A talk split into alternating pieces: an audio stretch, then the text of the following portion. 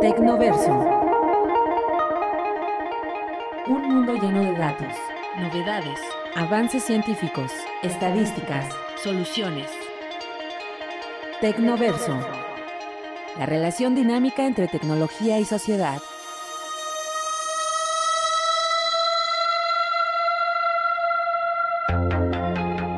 Espacio donde la tecnología y la investigación convergen para encontrar soluciones a las problemáticas sociales. Con el doctor Roberto Morales Estrella. Bienvenidos a nuestro Tecnoverso. Muy buenas tardes, estimados radioescuchas, nuevamente con ustedes en este su espacio de Tecnoverso. Eh, pues les damos la más cordial de las bienvenidas y sobre todo porque hoy tenemos en, nuestro invitado al doctor Javier Castro, investigador de nuestra alma mater, quien fue galardonado junto con otros investigadores con el Premio Estatal de Ciencia, Tecnología e Innovación, que en este caso pues él nos comentará cuál fue el motivo de, esta, de, de este reconocimiento a su trabajo científico que ha venido desarrollando eh, pues ya a lo largo de su historia muy, muy contundente eh, como investigador dentro de nuestro alma mater y que él pues está dedicado a investigar, es su actividad central, además de dar clase, y que pues sin más preámbulos nos gustaría, doctor Javier Castro, cuéntenos de, pues no hace mucho que, que fue este evento en el que se le reconoció como un inventor y un creador de, de un cubrebocas, entre otras cosas. Cuéntenos, doctor, lo escuchamos. Pues muy buenas tardes a todas y todos, a todos los que escuchan esta transmisión. Agradezco al doctor Morales Estrella por la invitación para compartir con todos y todas sobre este premio, como él hacía alusión al doctor, y sobre a lo que se refiere. Pues bueno, eh, esto fue debido, como bien ya lo dijo usted, a un dispositivo médico, podemos llamarlo así, que son cubrebocas. ¿Cómo surge la idea? La idea surgió al inicio de la actual pandemia, que todavía la estamos cursando, de la COVID-19. Eh, hacia finales de febrero del 2020, eh, los investigadores participantes de este proyecto nos reunimos para buscar alguna propuesta que pudiera ayudar a la población, dado que todavía no llegaba a América. La COVID todavía no había ningún caso, ni en Estados Unidos ni México, de que estuviera presente el virus. A lo mejor estaba presente, pero no había casos todavía. Entonces, quisimos valorar algunas opciones de, eh, de nuestro grupo de trabajo según nuestra experiencia que podíamos aportar no solamente a los hidalguenses, sino a los mexicanos y en general al mundo. Eh, pensamos varias opciones, desde un nuevo filtro para todo lo que son los respiradores artificiales hasta los respiradores mismos. Pero al final concluimos que lo que podíamos hacer con lo que teníamos y con lo que se avecinaba, ya estamos hablando en marzo 2020, era que íbamos a tener escasez de todo. Y de hecho ya había escasez de dispositivos en general, incluidos los cubrebocas, en todo el mundo. Y había países como China que estaban acaparando. Entonces, la escasez más evidente era cubrebocas. Por ahí fue que eh, la idea nos llevó. Conjuntamos la experiencia de investigadores en al menos tres áreas distintas. Y fue así como comenzamos en marzo de 2020 con esta propuesta que fue prácticamente al inicio de la, de la, de la pandemia, ¿no? Y que pensábamos que todos íbamos a regresar después de 30 días. Se había establecido que el 30 de abril regresaríamos después de, de la primera notificación que nos quedáramos en casa, ¿se acuerda usted? Sí, claro, y de hecho todavía tuvimos, por llamarlo así, tiempo, porque estábamos comenzando en marzo de 2020. Este proyecto se lo presentamos a autoridades de la de nuestra institución.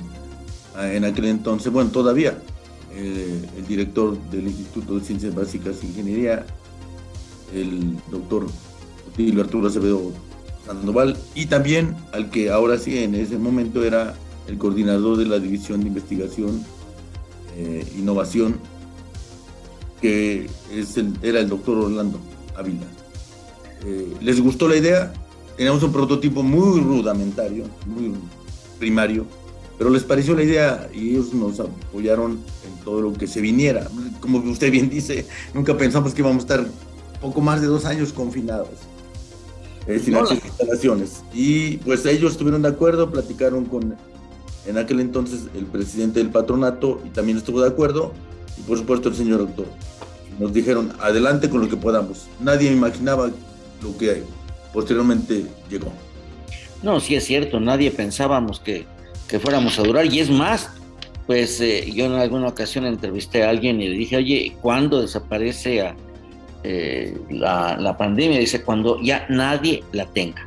Y a la fecha, pues todavía habíamos contagiados y a todos nos ha dado, yo no sé si a usted ya le dio, pero a mí ya me dio la pandemia, claro que gracias a la vacuna, que fue lo que vino a solucionar, y a las medidas, a los protocolos de contención, que si algo decíamos la otra ocasión, algo nos ha quedado de aquella, aquellos días eh, pues eh, muy tristes y que estaba pegando muy fuerte eh, la pandemia con, con, con casos muy graves, pues fue eh, son tres cosas que se nos quedó de aquel entonces. Una, el uso de gel antibacterial, eh, el protocolo eh, y la lavada de manos, que ya se volvió un hábito, y que esto, que ojalá y que no desaparezca porque es muy importante, pero sobre todo el cubrebocas, si vemos hoy, pues la gente trae su cubrebocas, unos no, otros sí, otros mal aplicados, mal usados, pero ya es un, un hábito que tenemos el cubrebocas,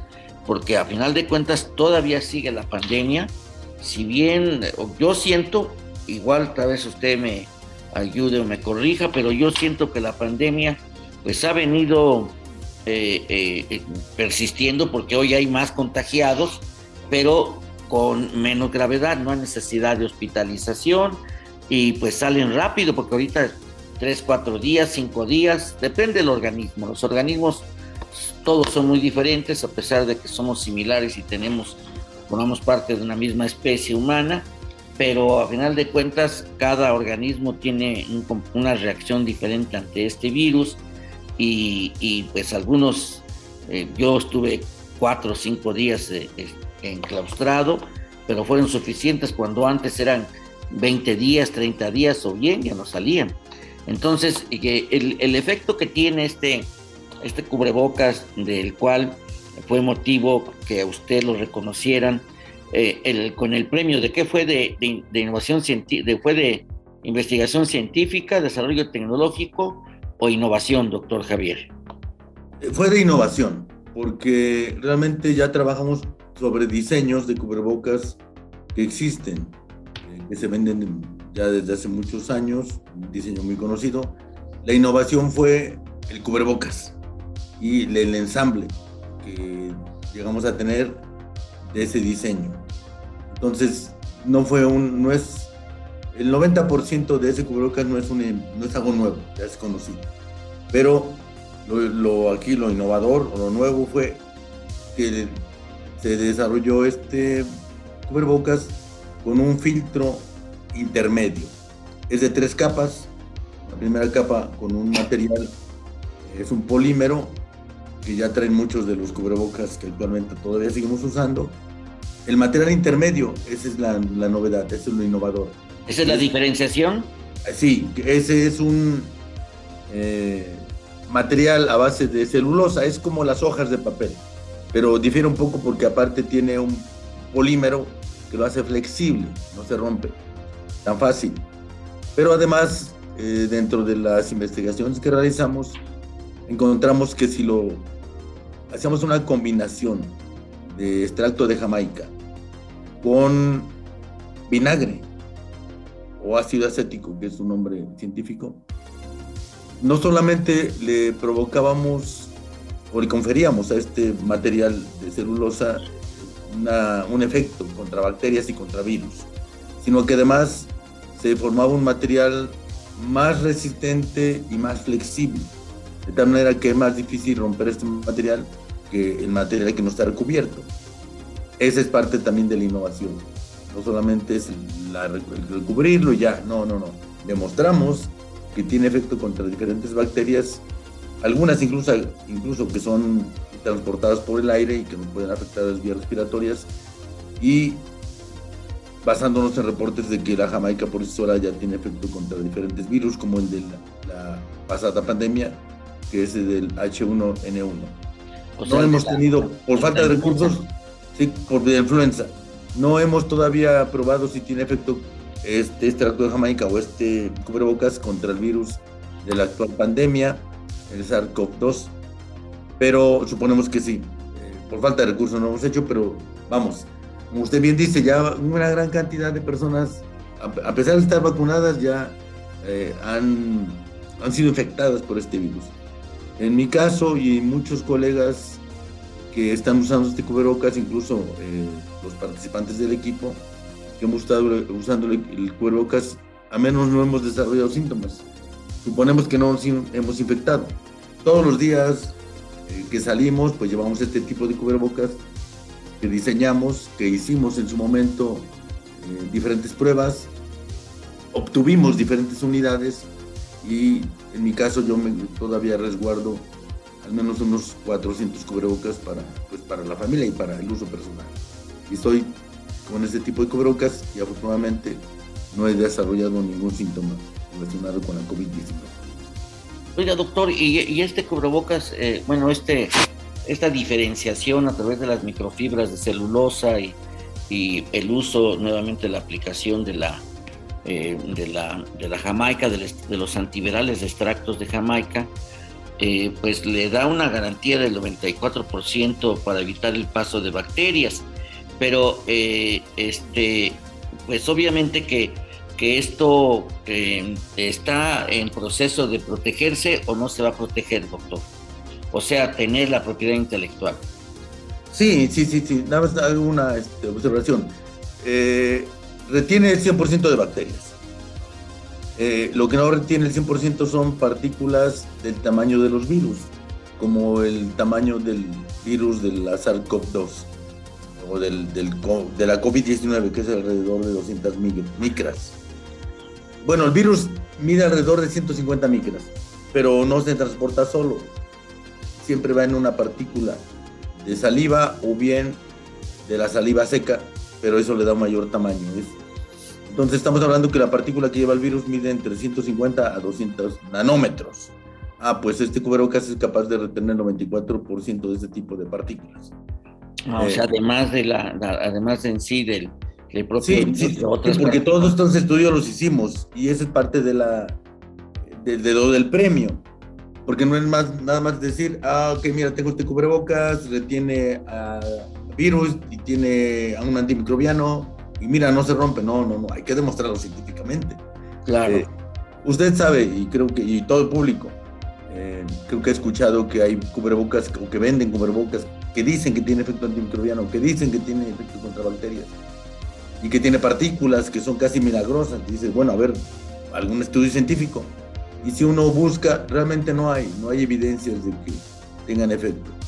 Nosotros tenemos las evidencias, ese tipo de estudios nos llevó alrededor de siete meses eh, llevarlos a cabo. Pero fue algo, eh, pues, eh, ¿cómo lo puedo decir? Pues parecería un poco increíble de que lo hayamos logrado, porque estaba todo cerrado no había reactivos, o si había, estaban los laboratorios cerrados. Pero gracias a la buena gestión en su momento del licenciado Gerardo Sosa Castellán, que fue quien nos permitió usar a través del diálogo que hubo con el señor rector eh, los laboratorios, incluso ir con investigadores a usar sus laboratorios que tuvimos. Eh, son cosas, anécdotas que después quedan. Me he encontrado con algún investigador recientemente me dice, ay Castro, pues yo también me gané el premio, ¿no? Digo, pues recuerde que no me quería prestar su laboratorio. Pues sí, es que yo era responsable de este laboratorio y cómo que te ibas a meter. Y me reactivo, digo, pues por eso queríamos usarlo. Gracias al apoyo eh, de la universidad y de investigadores, a veces argañadientes, porque nos metimos a sus laboratorios para buscar lo que necesitábamos. Eh, por un tiempo, más o menos de cuatro meses, solamente fuimos cuatro personas, además del director del ICBI y del administrador de la Ciudad del Conocimiento y los vigilantes, por supuesto. No había más personas en el instituto, más que nosotros cuatro y los demás. El director iba, pues en gran parte porque nosotros estábamos ahí trabajando. Pero los cuatro estábamos, a veces íbamos los cuatro, los cuatro del equipo, que es el doctor Arturo Chávez Turbiola, que es cátedra con ACID, está en el área de ciencias de los materiales, eh, la doctora Esmeralda Rajen Vargas, que también forma parte del equipo, está en la área de química, en química de alimentos, y la ingeniero Ana Grimaldo, ella es una externa asesora que participó en el diseño de los cubrebocas. Pero, pues, y, eh, entramos, tenemos que entrar. gracias a todo eso obtuvimos los resultados contundentes que demuestran que tiene efecto y son la base por la cual nos dieron este premio en las pasadas semanas. Muy bien, doctor. Vamos a ir a una pausa y regresamos para continuar con este interesante descubrimiento y ver las siguientes fases. Regresamos en un momento. Los números en nuestro Tecnoverso. Soluciones a través del Tecnoverso.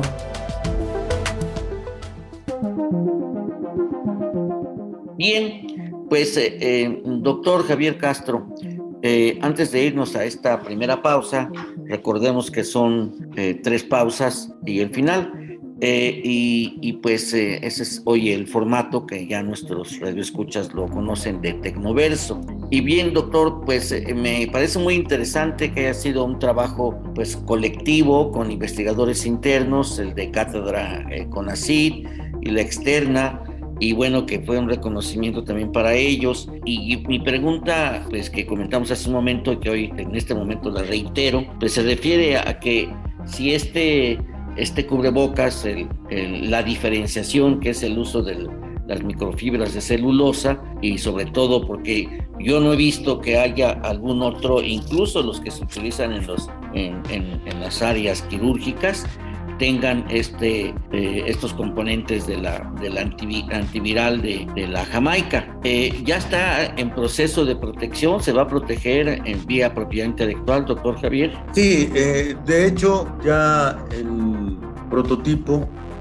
del cubrebocas, incluido el filtro intermedio, todo el componente se registró como una solicitud de patente en el 2020. En noviembre de 2020 se registró ante el Instituto Mexicano de la Propiedad Industrial para tener pues eh, esa protección como usted lo mencionó hace un momento. Y ya también actualmente estamos en, con una empresa ya por terminar acuerdo para que empiece a producirla, porque como usted bien lo mencionó hace un momento también, pues la pandemia no se va a ir hasta que el último no la tenga y eso no va a pasar. Lo que va a ocurrir es que de pandemia se va a volver endemia. ¿A qué se refiere con endemia? Es cuando un virus o bacteria pues ya se vuelve común en el ambiente y no se va a ir como eso tenemos diferentes tipos de agentes patógenos. Un caso es ahora el virus de la influenza, que ya se vuelve estacional. Ya sabemos que viene, ya está en el ambiente, alguien la va a tener siempre y a partir de ahí nos va a transferir. O el virus muta y va a seguir. Como este caso también hay bacterias, que un, un tipo de ellas es la que se conoce como salmonella. Es endémica, endémica en todo el mundo la tenemos presente en un país, en un estado, y a partir de la fuente natural, en un momento dado pasa a los humanos, los contamina, la controlamos, eh, después ya no hay tantos casos, después aumentan, y creo que esto va a pasar con este virus de la COVID-19. Y por supuesto, ya esperamos que esta, nos concedan la patente de este cubrebocas en los próximos años. Y la parte de la marca la va también a gestionarla la universidad o ya le va a corresponder a la empresa a, la cual se le haga la gestión de la transferencia, licenciamiento, doctor Javier. Eh, creo que eso, eso hasta donde yo estoy enterado, eh, debe ser un acuerdo entre la empresa con la institución. Eh, lo que sí también me he enterado es que ya la universidad, a, a partir del inicio del 2021, inició con el registro también de la marca. Creo que ya creo que hay una marca. De eso sí no estoy muy seguro. Pero creo que sí hay una marca, un logo, un diseño, que todas estas cosas también se tienen que proteger. Creo que ya la universidad se ha adelantado y ya tiene la protección de todos estos elementos y pues son parte de los acuerdos que tiene que llegar con la empresa para que, pues supongo que adquiere el paquete completo. Pero eso ya es trabajo más del Parque Científico Tecnológico de la universidad. Claro. es quien está coordinando todos estos esfuerzos.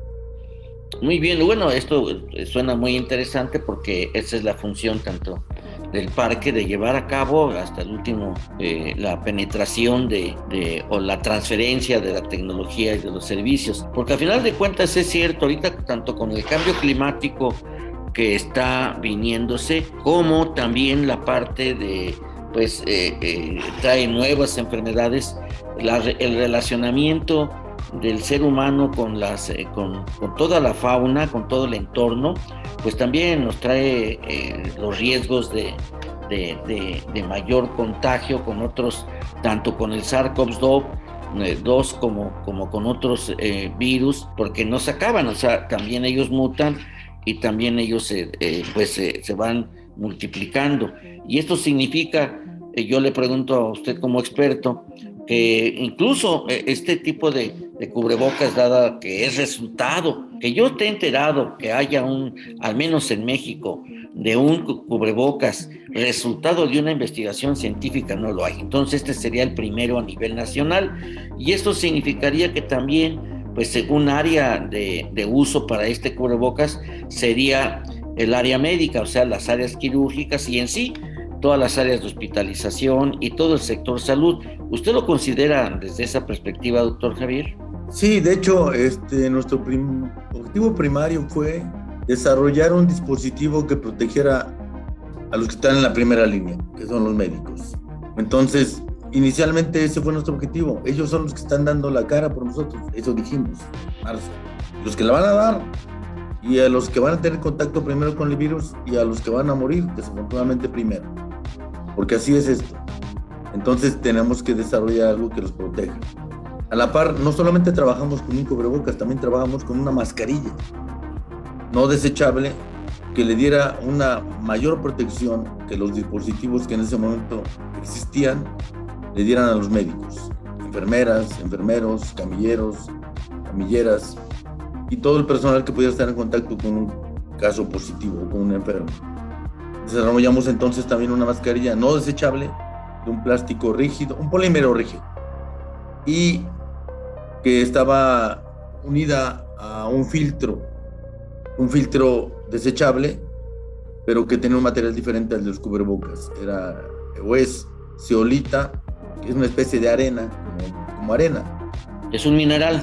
Sí, que se utiliza para construcción, pero esa arena es porosa, la ceolita y pues esa arena también la tratamos con jamaica, con vinagre y con otros antimicrobianos. Y encontramos que esa mascarilla con ese filtro podía retener hasta el 98%, que es mucho más de lo que actualmente retienen los eh, cubrebocas que utiliza el personal médico, que son los N95. 95 se refiere a que retienen el 95% de las partículas. Nuestras mascarillas con su filtro demostramos que retienen el 98. desafortunadamente ese proyecto está a la mitad porque, bueno, no terminamos, porque para ese proyecto se requieren mucho más recursos para, que para eh, los cubrebocas. También lo sometimos a la convocatoria del premio, pero no se vio favorecido.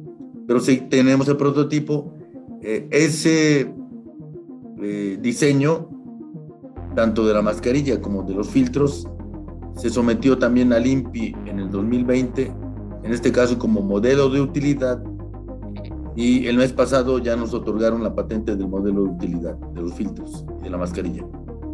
No, pues está muy bien, yo creo que esto es algo importante en la trayectoria de usted como investigador y sobre todo porque esta, esta mascarilla va a ser de más especificación y de un nivel superior al de la al de cubrebocas.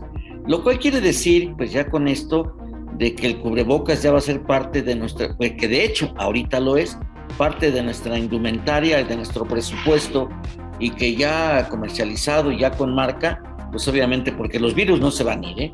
pueden cambiar, ya ve que surgió el, lo del el, virus del mono, el sísmico, el sísmico, y que pues también eh, están por generarse otros tantos. Entonces yo creo que habrá que considerar que este, este, este, este, esta creatividad de ustedes, de su equipo, pues obviamente que tiene todavía mucho que dar y además que pueden derivarse dependiendo del tipo de virus que se quiera retener, ¿no?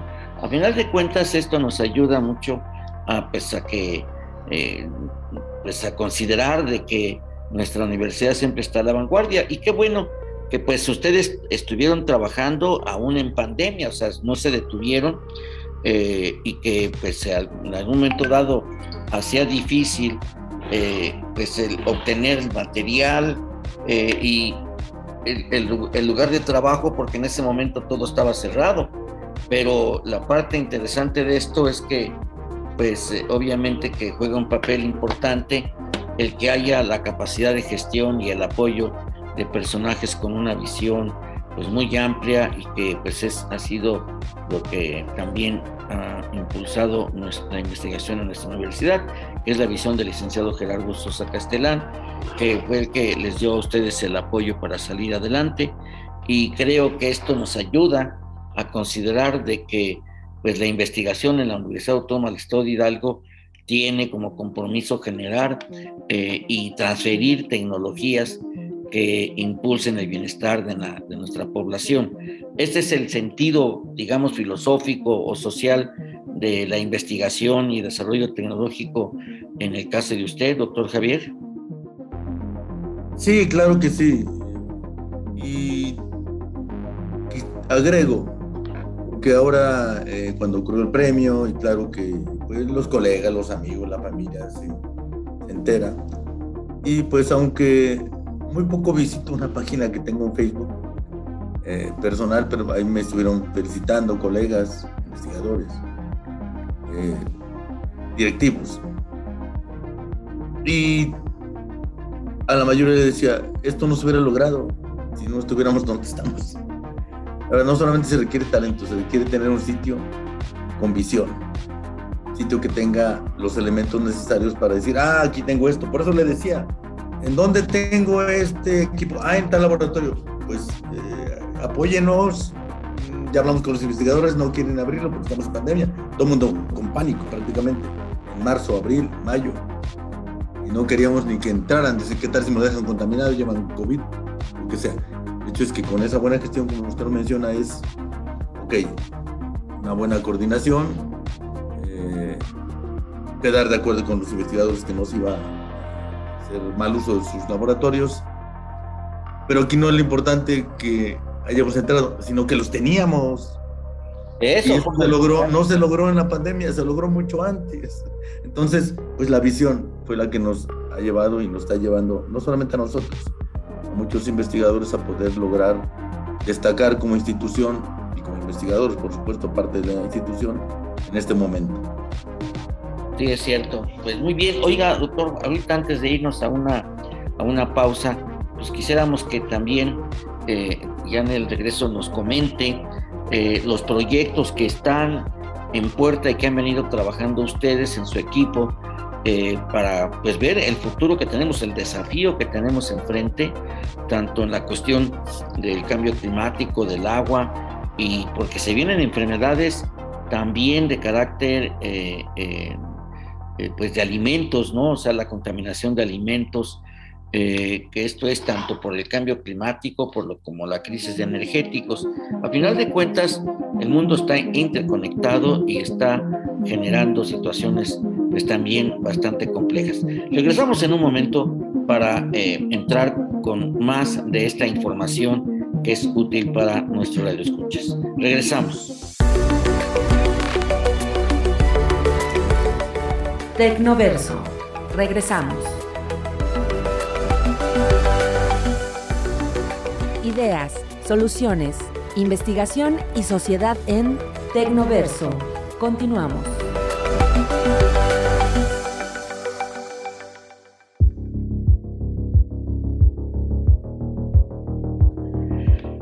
Bien, doctor, pues ya eh, regresamos a esta segunda, esta segunda eh, pausa, de acuerdo a nuestro formato, y le preguntaba a usted que, eh, pues, ¿cuál es la línea de investigación que tenemos enfrente como nuevos proyectos de investigación? Me imagino que es sobre esta misma línea, porque es lo que ha estado usted trabajando. ¿Qué es lo que más tenemos para poder, pues, informarle a nuestros radioescuchas, doctor Javier? Sí, al respecto a esta línea, estamos hablando del premio, pues ya eh, lo que hemos estado comentando fue los desarrollos del 2020, 2021 inicio, pero actualmente ya tenemos cubrebocas desechables, perdón, no desechables, cubrebocas que llevan un filtro, el único que es desechable es el filtro, ya no todo el cubrebocas. Entonces el 80-90% no es desechable y con eso queremos contribuir a no se, a, la contaminación y por supuesto al cambio climático. Seguiremos desarrollando nuevos prototipos, preparándonos para lo que viene, porque como le comento, esto llegó para quedarse. Y no solo, claramente como usted dice, vendrán nuevas pandemias, vendrán nuevos problemas, y lo que estamos desarrollando ahora queremos que se quede para el futuro, es una visión a futuro. En el caso del cubrebocas, eh, tenemos, tenemos diferentes vías de ingreso de los virus y bacterias al organismo, al, cuerpo humano. Una de ellas importante es la vía respiratoria. Si ya tenemos algo que nos proteja contra virus y bacterias, si viene un nuevo virus desconocido, al menos ya tenemos una barrera. Funcionará para él, no sé si lo mate, si lo inactive, pero al menos no va a pasar. O quien lo tiene, no lo va a sacar. Al menos ya tenemos eso que puede quedar. Queremos seguir trabajando con la mascarilla. para eso es un poco más difícil, porque ya tenemos el prototipo. Eh, para poder llegar a un nivel de considerarlo una innovación o un desarrollo tecnológico, como, usted sabe, necesitamos llevar a cabo un, eh, un piloto, una producción a nivel piloto. Solamente así podemos estimar costos de producción. Sí lo hicimos con los cubrebocas. Este, hubo una producción, tuvimos producciones de ocasión de 11 mil cubrebocas. Con eso estimamos costos, con eso tuvimos toda la parte que la empresa necesita. Y solamente así dice, sí, lo quiero. Y a partir de ahí se convierte en innovación. No es nada más desarrollar por desarrollar, no, no, demuestra que esto es viable. La viabilidad económica es un punto importante. Y eso no lo hemos podido hacer con, el con el, la mascarilla, porque para eso necesitaríamos un equipo que cuesta alrededor de un millón y medio de pesos. Entonces, pues bueno, estamos parados, por eso es un prototipo. Pero podemos seguir trabajando para desarrollar nuevos prototipos de boca y de los filtros. También estamos trabajando actualmente en lo que usted comenta, abogando al cambio climático, en aislar bacterias que nos ayuden a disminuir el uso de pesticidas o agroquímicos que no solamente contaminan el ambiente y afectan el, tienen impacto con el cambio climático por lo, todo lo que, lo que conlleva.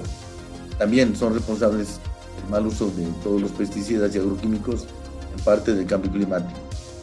Además, estamos trabajando en las nuevas enfermedades que vienen, algo que se llama como control biológico, utilizando bacterias que ataquen a las enfermedades actuales provocadas por bacterias y por hongos, pero también estas bacterias pueden, podemos utilizarlas para las nuevas bacterias que surjan por el cambio climático.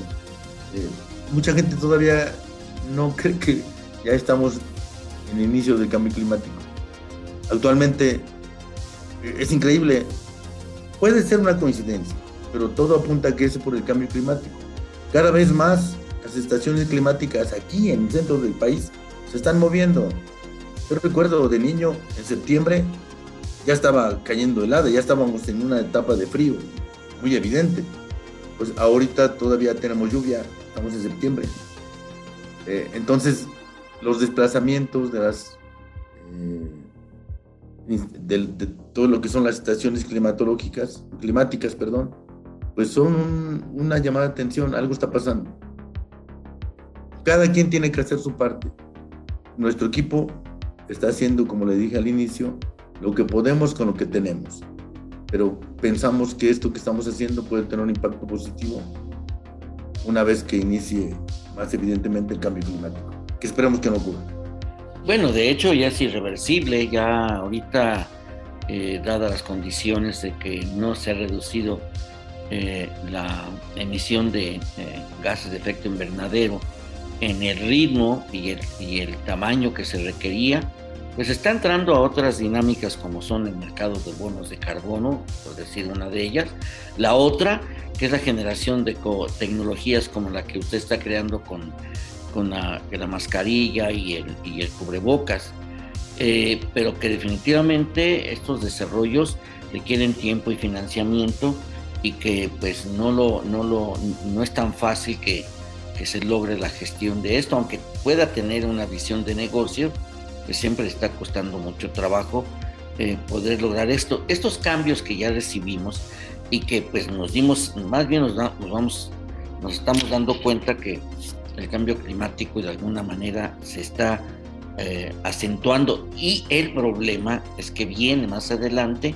Ahorita vemos que hay diferencias en las fechas y en los, eh, en los climas propiamente, pero antes de que las estaciones eran muy marcadas, cuando era primavera era primavera y había muchas mariposas y había muchas aves, muchos pajarillos. Hoy no, hoy está cambiando eso. Eh, gran parte de, tanto de microbios como de aves están desapareciendo. Han desaparecido ya eh, especies completas y que no son por la depredación, que también juega su papel importante, sino por el cambio climático, porque les ha cambiado el clima y las condiciones de alimentos. Donde había alimentos ya no hay y pues todo ser biológico busca sus alimentos. Entonces, esta situación que resulta todo un desafío y que pues, como dice usted, es tener visión para poder adelantarnos a las consecuencias de mayor magnitud. Esto quiere decir que dentro del programa, de los programas de de, proyectos que vengan más adelante. Está contemplado ese criterio de, enfrentar desafíos a través de, las, de, la, de la investigación y el desarrollo tecnológico, doctor Javier. Sí, claro. Eh, bueno, voy a hablar como me había hecho la pregunta de qué hace el equipo. Es un equipo multidisciplinario. Para el caso, por ejemplo, el doctor Chávez Urbiola, lo que tiene a futuro y lo que está también trabajando es en paneles solares. Hacerlo, hacerlo más eficiente y con eso también disminuir el uso de las energías no renovables, no renovables o de carbono. Eh, en mi caso, lo que estamos haciendo, y ya empezamos en los primeros estudios preliminares, viendo futuro. Como usted bien lo dice, esto ya inició y esto es irreversible. Pues se puede hacer reversible de alguna manera. Por ejemplo, si estamos produciendo una concentración pues, más que importante de CO2 y las plantas son quienes están haciendo esta fijación, pues no habrá, la pregunta es, ¿no habrá otros organismos que puedan servir como apoyo o alternativa? Claro que sí. ¿Quiénes son? Pues las bacterias. Hay bacterias que sabemos, los investigadores que trabajamos en esta área, que hacen que el hidrógeno, el nitrógeno, por ejemplo, del ambiente, lo conviertan en sales minerales y eso le ayuda a las plantas. Se llaman fijadores de nitrógeno. Ah, pues también, en teoría, hay microorganismos que capturan el CO2 y que lo pueden transformar en otra cosa. O al menos retenerlo. Y es lo que nosotros ya iniciamos también esa parte, preliminares, preparándonos para lo que viene y crear toda una industria ahora diferente a lo que tienen los fijadores de nitrógeno, que son muy utilizados en la agricultura. No, esta ya sería una industria que capte CO2 a través de bacterias, hongos o plantas, hacerlas más eficientes. Eso ya estamos en los primeros preliminares. No es algo que deberían hacer, no, no, no. Pues si alguien tiene que hacerlo, nosotros ya comenzamos. Así como también bacterias que puedan utilizarse para producir energía. Pero no estoy hablando de una bacteria, estoy hablando de millones, miles de millones de bacterias. Así como se produce cerveza o alguna bebida alcohólica, ya sea para consumo humano o para como combustible, pues ahora esas bacterias que nos generen realmente ellas energía. Creo que eso es lo que viene. Nosotros ya nos estamos preparando para eso. Tenemos preliminares, por supuesto pensando a futuro, tal vez cinco o seis años, tengamos las bases para, ahora sí, como usted bien lo dice, proponer un proyecto, pero ya con bases, no es algo que a ver si me funciona. O generalmente el grupo de investigación cuando somete un proyecto eh, para buscar recursos para su financiamiento, ya sea eh, internos o externos como las convocatorias de CONACYT u otro organismo, pues ya llevamos evidencias de que se puede. En otras palabras, como comúnmente se dice, cuando digo que los pelos de la burra son pardos es porque ya los tengo aquí en la mano. Ya me falta reproducirlos y mostrar evidencias de que sí se puede. Esto quiere decir que estamos dando un giro o ya lo dimos o ya desde hace tiempo hemos dado el giro de una investigación básica a una investigación aplicada buscando respuesta a los desafíos que estamos enfrentando. Y esto es desde una perspectiva de un ecosistema con, con redes, o sea, porque son varios, usted me dice, son varios investigadores eh, de distintas áreas disciplinares y que están participando en proyectos muy específicos. Esto significa, eh, de hecho, un nuevo paradigma del proceso de investigación en nuestra universidad o en las universidades con un mayor acercamiento hacia la sociedad. Doctor Javier.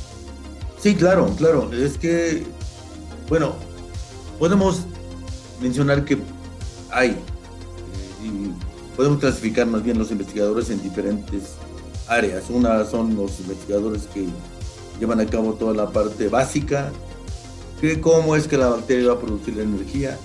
Otros que, ok, ya tienes eso, yo quiero producirla a una escala mayor y habrá otro grupo que diga, ok, ya utilizo tus conocimientos y ya quiero venderla entonces, o patentarla. Lo que creeremos en el grupo es que, como bien dice usted, que sea un, grupo multidisciplinario, multidisciplinario y crear redes internas, que sería de preferencia interna, me refiero a la propia institución. Pero no quedarse solamente con la institución, sino con otras instituciones donde tengan los expertos, para interactuar todos no podemos, creo que en este momento, hacer propuestas racionales y con eh, futuro y que puedan ser positivas y con alta probabilidad de éxito si no tenemos redes. Un solo investigador actualmente no puede lograr éxito para estos problemas que nos quedan, de todo tipo.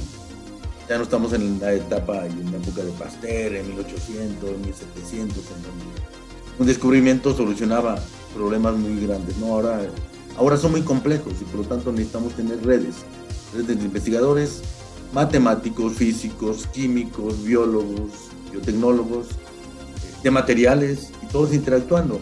Ahora le pongo, por ejemplo, hace algunos días platicaba con el doctor Chávez Urbiola, precisamente una de sus líneas de expertise es los paneles solares, pues tratando de ver cómo se pudiera acoplar la parte biológica a los paneles solares, las bacterias, las células, los vegetales. Entonces, claro, tenemos propuestas, pero si no hay un grupo interdisciplinario, todo se queda en idea. Es cierto. Yo creo que esto es parte importante y esto implica un acercamiento continuo y estratégico con, las distintos, con los distintos grupos de población y sobre todo tener el manejo de la información que está pasando para poder tomar pues decisiones de carácter eh, estratégico. Y, esto significa que estamos construyendo o podemos construir un ecosistema de investigación porque hoy en día lo que se está utilizando en muchas partes del mundo son los ecosistemas eh, eh, de innovación, de investigación y desarrollo eh, que se integran a partir de distintos elementos, distintas organizaciones, distintas instituciones, y no nada, no nada más a nivel regional, sino que hoy utilizando eh, la web, utilizando las, las, redes eh, tecnológicas que tenemos al alcance, se puede ampliar este, este, este espacio, pasar de un espacio físico a un espacio virtual. Regresamos en un momento, después de esta tercera pausa, para poder eh, discernir precisamente en este, este paradigma, este nuevo paradigma de investigación, de, de realizar investigación aplicada con sentido social, que implica tal vez la formación de un ecosistema. Regresamos en un momento. Soluciones a través del Tecnoverso. Los números en nuestro Tecnoverso.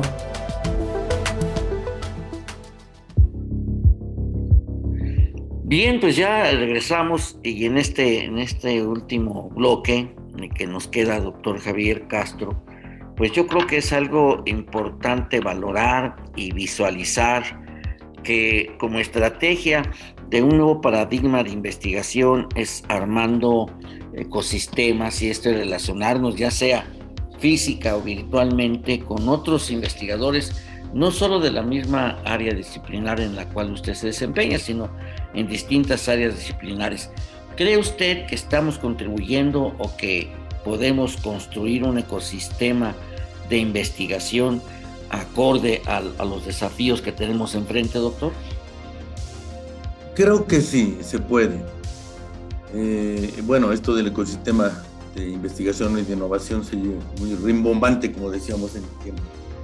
Eh, sí, pero creo yo actualmente ninguna institución tiene un ecosistema de investigación e innovación, porque es algo complejo. Y esto se crea, esto se busca que ese ecosistema por sí solo de respuesta a varias de las problemáticas que actualmente existen en nuestro país o en el mundo. En el caso de la Autónoma de Hidalgo, creo que sí tenemos los elementos para poder iniciar. Pero primero tengamos la semilla.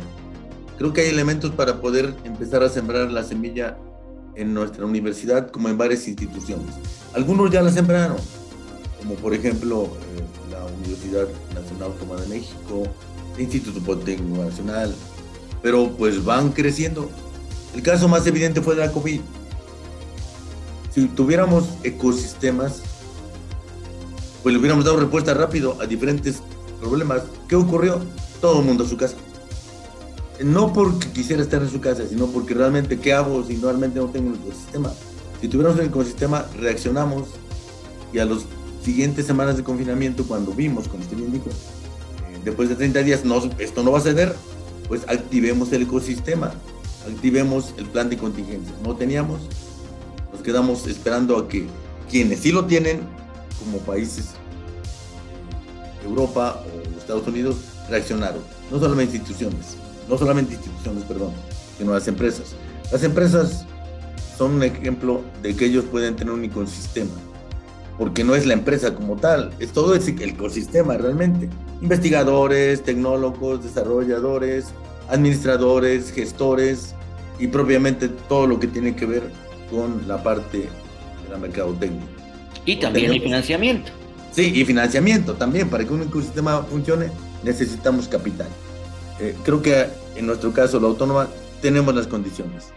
Y creo que, regresando al premio, esto del premio puede ser la semilla que pueda detonar condiciones para el inicio de un desarrollo eh, de un ecosistema, al menos para la parte de esta de dispositivos. Pero así como eso, en nuestro grupo tenemos también diferentes elementos que nos pueden llevar a comenzar con la siembra de esa semillita y comenzar conjuntamente, no solamente los investigadores son responsables de este ecosistema, son toda la parte que tienen que ver. En este caso, poniendo el nombre, fue la parte del parque científico tecnológico, la parte jurídica, la parte administrativa de nuestro propio instituto, todos aportar para que esa semilla germine y nos lleve al objetivo de tener este ecosistema. Pero será el inicio de esa semilla que va germinando, que a lo mejor en unos años de jugar al ecosistema pero el ecosistema no solamente será conformado por la propia institución, necesitamos mayor participación de otras instituciones y de otros investigadores para ahora sí darle respuesta lo más pronto posible a los problemas de la sociedad. Y concluyo con el ejemplo. Lo dio el ejemplo muy claro con ACID. Fue la única institución que realmente dio muestras de que tiene un ecosistema o que lo desarrolló en ese momento. Tenía el capital, sabía dónde, tenía las empresas, tenía los investigadores y el ventilador que actualmente se está utilizando en diferentes hospitales en el país es muestra de eso. A eso se refieren cuando dicen o, hacen como referencia un ecosistema. Que demos respuesta. No solamente que desarrollemos investigación y que publicamos, no, no, no. Que demos eh, una respuesta rápida a una necesidad urgente de la población. Claro, una reacción, una, una eh, no esperar lo urgente, sino simplemente ya tener una línea de respuesta. Ese es el desafío. Pero doctor Javier, eh, pensando y ir, cerrando esto, ayúdeme a lo siguiente. ¿Usted ya cuántos premios y cuántas patentes tiene? ¿Cuántos premios a nivel estatal tiene? Porque ha sido usted prolífero y, siempre ha sido reconocido en el Estado. Y si tiene otros premios y y patentes, ¿cuántas patentes usted tiene que ya ha impulsado? Pues actualmente tenemos ya, eh, son 15 solicitudes de patentes, perdón, 15 patentes que ya nos han otorgado. 12 en el país, incluido este, no, entonces son 16, porque son 12 patentes y la, patentes y un diseño de utilidad. Son tres que nos han otorgado en los Estados Unidos. Premios en el estado son cuatro premios que hemos obtenido eh, por diferentes desarrollos. En mi caso, con diferentes grupos. Con este grupo eh, es el primer premio, pero también con el grupo de doctor Gómez Aldapa eh, tenemos otros dos premios, en el premio estatal de Hidalgo. Y en mi caso particular, con otros investigadores, tengo otro premio. Entonces, yo he estado participando en cuatro proyectos distintos, distintos en diferentes años con cuatro premios por el Estado. Eh, y tenemos otros, algunos otros premios nacionales.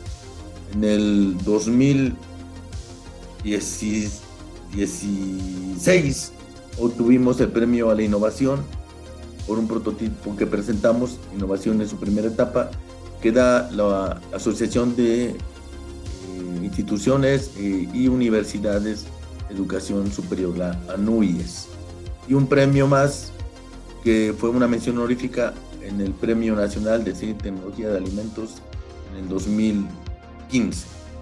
Eso es lo que podemos comentar. Muy bien, doctor. Bueno, pues yo creo que el desafío está para los investigadores y está para nuestra universidad que está entrando a una nueva etapa. Todos sabemos que ya tenemos un nuevo rector, un rector interino y que pues bueno, eh, este cargo, este encargo recae en, la persona del doctor, eh, del doctor eh, Octavio Castillo, que es una persona que se ha distinguido por su trabajo, que se ha distinguido también por su investigación, por su liderazgo, porque fue líder de, los, eh, de los, investigadores del sindicato de, académico y que pues también fue secretario general. Es una persona con mucho trabajo y que pues los universitarios, así lo percibo, estamos contentos con la llegada de él y sabemos que en esta etapa eh, transitoria va a ser un papel excelente. ¿Qué opinión le merece a usted eh, este cambio de rectoría, estimado doctor Javier? Pues bueno, creo que es una, eh, llega en un buen momento el doctor Octavio Castillo Acosta, yo lo conozco, desde hace ya casi 20 años. Como cuando yo llegué aquí a la universidad, él era secretario académico del Instituto de Ciencias Básicas y Ingeniería, LICPI.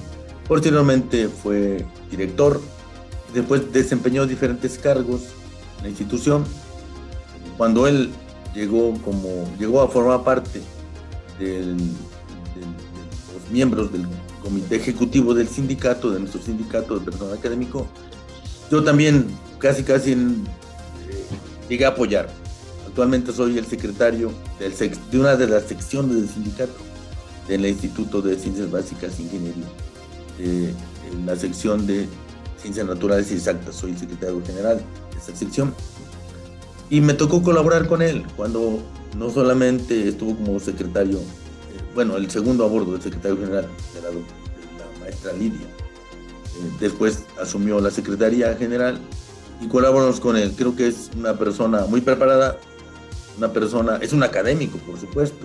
Con él hicimos la revisión del contrato colectivo, pero no en la parte, bueno, hicimos lo que tiene que ver con la parte de los apoyos, las prestaciones, pero se dio la tarea de llevar a cabo una revisión académica del contrato colectivo, de todo lo que estaba escrito. Fue después de muchos años el primer secretario que hizo la revisión de toda la parte, y la parte inclusiva, por supuesto, eh, adaptándola a los tiempos, no solamente estaba bien redactado o no el documento, sino también si no se estaba haciendo un lenguaje exclusivo, usted tenía impreso un lenguaje exclusivo. Se hizo una revisión, creo que es muy buen académico, eh, dio muy buenas muestras de liderazgo en nuestro sindicato. En su paso, también breve, por la Secretaría General, ha dado muestra que tiene una visión largo plazo, buen administrador y creo que puede hacer muy bien este encargo que ahora le han asignado. Aprovecho para mandarle un fuerte abrazo y mis felicitaciones. Doctor, pues bueno, el doctor eh, Javier Castro Rosas, eh, ha sido un honor escucharlo y sobre todo que agradecerle que nos haya compartido sus experiencias y su, pues, su reconocimiento que tuvo. Ustedes, usted se desempeña en el área de química eh, de nuestra alma mater, en el área de, pues también de, eh, microbiología e inocuidad alimentaria, y yo creo que pues es usted una persona muy valiosa como investigador para nuestra alma mater. Le agradezco infinitamente que nos haya compartido su tiempo, la generosidad de su tiempo, para informar a nuestra comunidad, a nuestros radioescuchas, de lo interesante que es trabajar y de lo interesante que es crear y de lo interesante que es generar eh, investigaciones y desarrollos tecnológicos en favor de nuestra sociedad hidalguense, nacional e internacional. Le agradezco infinitamente su presencia y que nos haya compartido sus conocimientos y experiencia. Muchas gracias, doctor Javier Castro Rosas. Y bueno, no nos resta más que también agradecer en los controles a nuestro amigo eh, nuestro, amigo de siempre, que siempre nos ayuda, Antolín, y también a nuestra, eh, a nuestra siempre amiga Itzel, que siempre está con nosotros, Itzel Ángeles, que a esa ella a quien le debemos, y también eh, hay que mencionarlo a nuestra queridísima directora de Radio Pachuca, que es Claudia Noemí Muñoz Arabia. Y por supuesto a todos y cada uno de ustedes que les agradecemos profundamente que nos hayan acompañado en este viaje de Tecnoverso. Muchas gracias y estaremos en contacto en la próxima semana. Hasta la próxima. Gracias por escucharnos. Nos encontramos en una próxima emisión de Tecnoverso.